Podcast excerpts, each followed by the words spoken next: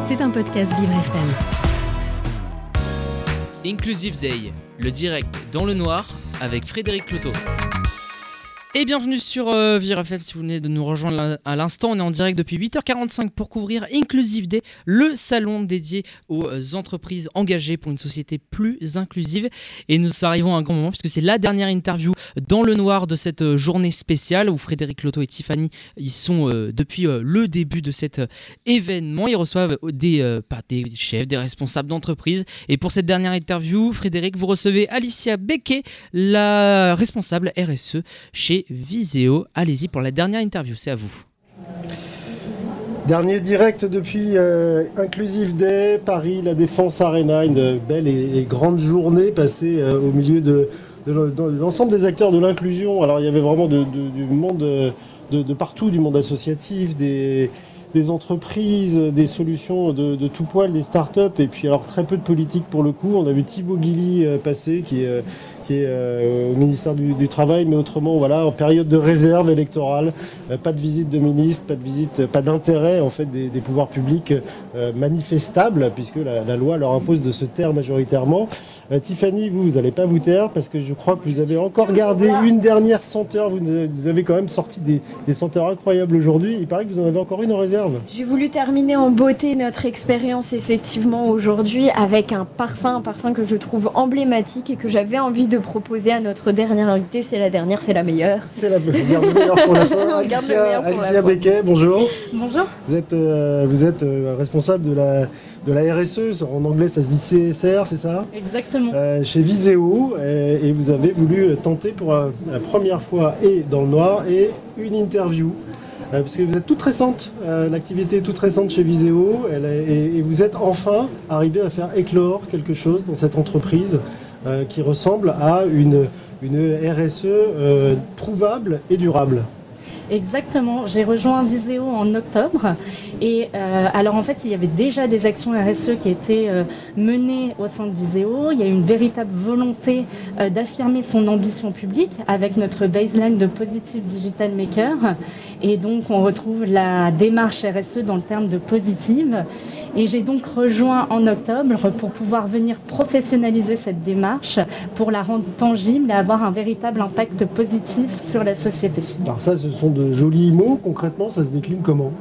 Alors concrètement, euh, on a mené des groupes de travail avec le top management pour pouvoir faire une véritable analyse. Tout d'abord un état des lieux sur les actions qui étaient en place, une matrice de matérialité et une cartographie des risques et des enjeux RSE pour pouvoir regarder par rapport à notre secteur d'activité, mais aussi par rapport à l'importance et les attentes de nos parties prenantes, aussi bien en interne, nos salariés, qu'en externe, avec nos clients, nos partenaires, nos éditeurs, mais aussi Vos fournisseurs les fournisseurs, les pouvoirs publics, les associations. Alors, une RSE adaptée à votre activité, c'est quoi exactement? Parce que votre activité, elle n'est pas particulièrement différente de celle d'autres certains- d'autres d'autres groupes euh, qui, euh, eux aussi, cherchent des solutions pour, en gros, faire du bien autour d'eux. Exactement. Alors on aura peut-être, par exemple, sur le volet environnemental, un impact un peu moins important. On n'est pas une industrie, euh, donc on aura peut-être un peu moins de levier, mais on en a. Et on va aussi avoir un véritable levier sur les enjeux sociétaux. Par exemple, agir en faveur de l'inclusion en développant euh, les compétences sur les métiers du numérique et aussi d'un point de vue social en menant des actions pour pouvoir fédérer nos collaborateurs et les faire contribuer à la vie de l'entreprise. Alors, vous avez combien de personnes en situation de handicap, typiquement là, à l'heure où on se parle, chez Viséo Alors effectivement, on a un taux qui n'est pas très élevé chez Viséo actuellement. Euh, donc on a décidé de mener des actions pour pouvoir accompagner les collaborateurs qui sont dans notre entreprise. Tout d'abord avec de la sensibilisation, ça nous paraissait important de pouvoir les sensibiliser avec un webinaire interactif et des webinaires sur euh, connaître les handicaps. Ils participent, ils participent beaucoup à ce, ce genre d'action parce qu'on on voit be- beaucoup d'entreprises comme la vôtre déployer des outils. Donc il y, a- vraiment une vraie volonté de, de- faire passer les messages, les bons messages et d'une bonne manière et d'investir du temps et de l'argent pour le faire. Et puis souvent peu de participants aux conférences, peu de participants aux webinaires, peu de consultations des, intranets sur lesquels on dépose des informations qui sont pourtant très cruciales. On a de plus en plus de personnes qui assistent à nos webinaires. On a une demande, puisqu'on fait des, des enquêtes de satisfaction après ces webinaires, on nous demande d'en organiser de nouveaux. Donc on essaye de répondre à cette demande, mais aussi en mettant en place des outils d'accompagnement, par exemple avec notre partenaire HumanCap dans la mise en place d'une hotline pour pouvoir les accompagner sur toutes les questions qu'ils peuvent avoir sur la RQTH.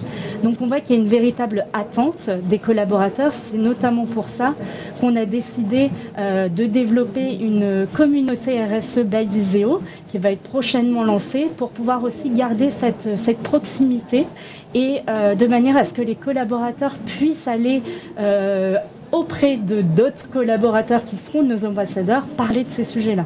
Et leur expliquer d'égal à égal euh, les intérêts qu'ils ont à se déclarer en situation de handicap, les intérêts qu'ils ont à se déclarer en situation d'aidant, euh, comment agir aussi dans le cadre euh, de la LGBT, de l'égalité femmes-hommes, parce que la diversité, la RSE, ça comprend aussi tous les autres sujets et pas uniquement celui-là. Bien sûr, on va sensibiliser plus largement sur l'inclusion. Ça passe notamment par sensibiliser les plus jeunes aussi au métier du numérique.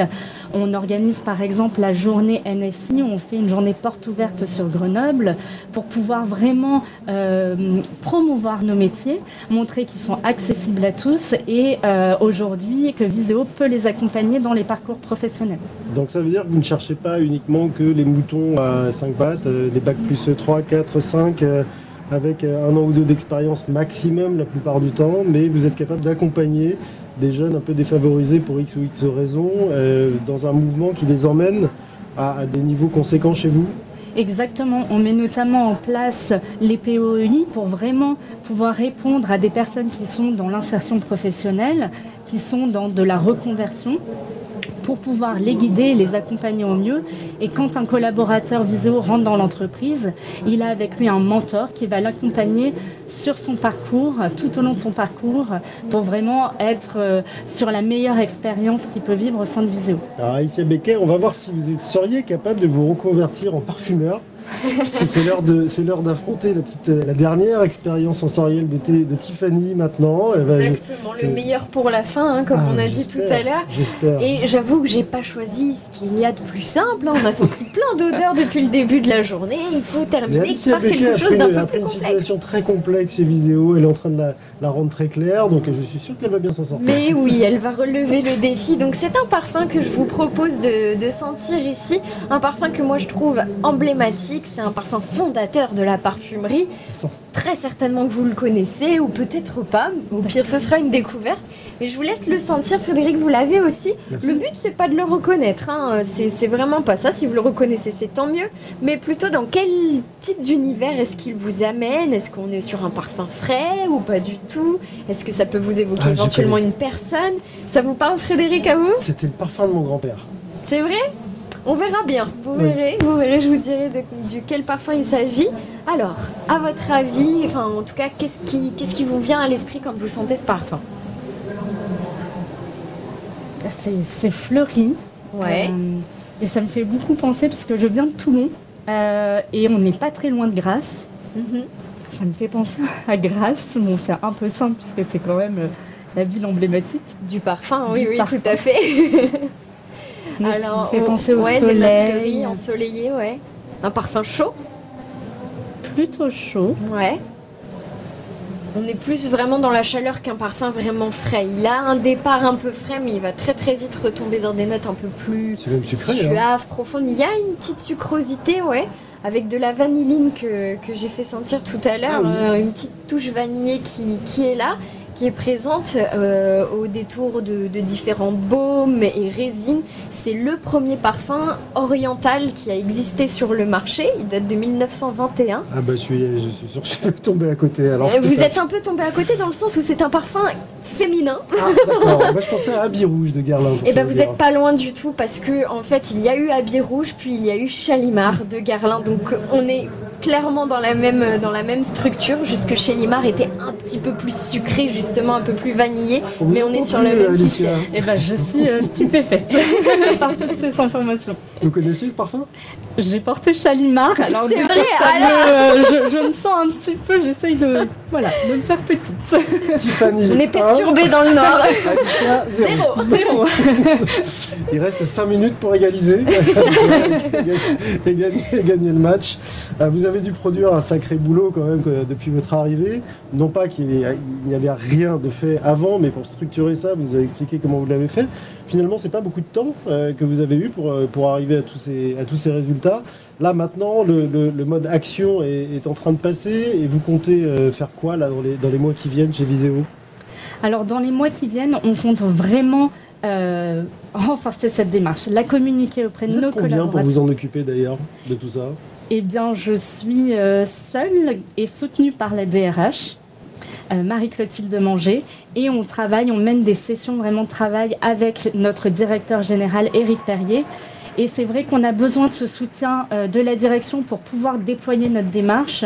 Et aujourd'hui c'est vrai que ces groupes de travail nous permettent vraiment de, de répondre au mieux aux attentes qu'on peut avoir en interne et en externe. Et on a aussi cette volonté avec notre communauté RSE by Viseo de pouvoir échanger des bonnes pratiques, aussi bien en interne, c'est important de pouvoir remonter les informations qui peuvent être en place sur différents sites et qu'on peut dupliquer, mais pas seulement, c'est aussi euh, en externe, auprès notamment d'associations. On soutient aujourd'hui des associations qui agissent en faveur de l'insertion professionnelle et euh, on essaye en tout cas de contribuer euh, à tous ces aspects-là pour pouvoir collectivement avoir un impact positif. Comment c'est perçu par, les, par les équipes le fait voilà, de travailler en groupe collaboratif pour faire remonter des idées, remonter des sujets, voire en prendre certains en charge, pourquoi pas? Alors on a des bons retours pour le moment. Euh, avec la création du poste, euh, moi j'ai reçu déjà des emails de personnes qui m'indiquaient ah c'est super, et euh, eh ben moi je fais telle action dans la vie de tous les jours. Et en fait, on se rend compte avec des actions que les collaborateurs font dans la vie de tous les jours, pourquoi pas réfléchir comment on pourrait en tout cas développer ce sens au sein de l'entreprise. Donc c'est assez intéressant de pouvoir échanger avec nos collaborateurs. On a une bonne réception et il est crucial aussi de pouvoir bien leur expliquer ce qu'est la RSE, puisque c'est pas évident auprès de tous. Donc, on a travaillé sur une sensibilisation qui est dans notre session de onboarding. Donc, tous les nouveaux entrants réalisent cette sensibilisation pour bien comprendre ce qu'est la RSE et les enjeux, et qu'il va falloir travailler collectivement pas euh, uniquement euh, au sein de la direction, mais avec les collaborateurs et les parties externes, externes pardon, pour pouvoir euh, contribuer à cette démarche. Alors, est-ce que chez vous, Alicia Becquet, ce, genre d'action, ce genre de sujet, c'est entre guillemets mécanique et professionnel ou, et vous n'êtes pas obligé de répondre si vous ne voulez pas? Ou est-ce que quand vous rentrez chez vous, bah, vous faites aussi du bien, vous avez aussi des bonnes actions à titre personnel? Alors j'ai aussi des... À titre personnel, je j'ai réalisé euh, du mécénat euh, de compétences pour pouvoir accompagner des jeunes euh, qui étaient en insertion professionnelle, à les aider à valoriser leur CV. Donc c'est une partie qui est très enrichissante puisque je trouve qu'on apporte quelque chose, mais on nous apporte aussi. C'est un véritable montée en compétences grâce à l'échange et le partage. Alors, vous n'avez pas réussi à reconnaître votre propre parfum historique, c'est pas bien grave. En tout cas, vous avez pu goûter à cette mise en situation de, différences euh, visuelles et même physiques, hein, parce que vous voyez que c'est pas c'est pas anodin. On n'est pas juste les yeux bandés. On a vraiment une impression un peu un peu particulière. Première dans le noir, première interview, première impression.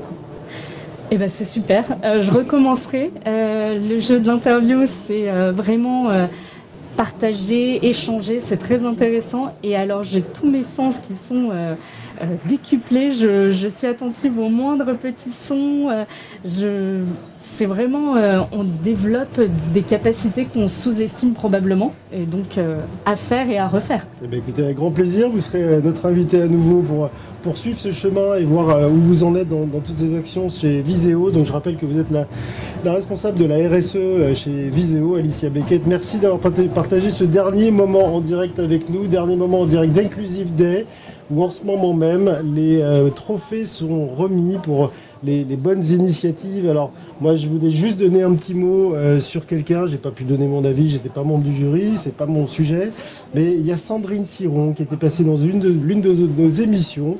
Elle tient un blog qui s'appelle Parisienne Jolie, G-O-L-Y je crois, avec deux L peut-être. Et Sandrine euh, est venue nous parler d'un sujet assez rare, de très belle manière et de manière assez d'ailleurs musclée, euh, le sujet du handicap et de la sexualité. Son blog est absolument délicieux et elle est en lice là pour gagner le trophée.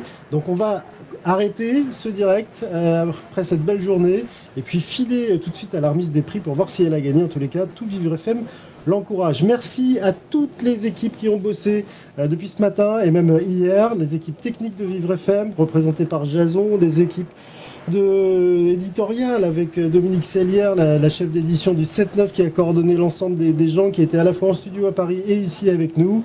Merci à Samia qui nous a accompagnés aussi pour tout l'accueil, Ilona qui a fait la coordination. Merci évidemment Florian qui était mon guide, ma voix à travers cette oreillette. Merci Florian, il est juste de l'autre côté de la cloison.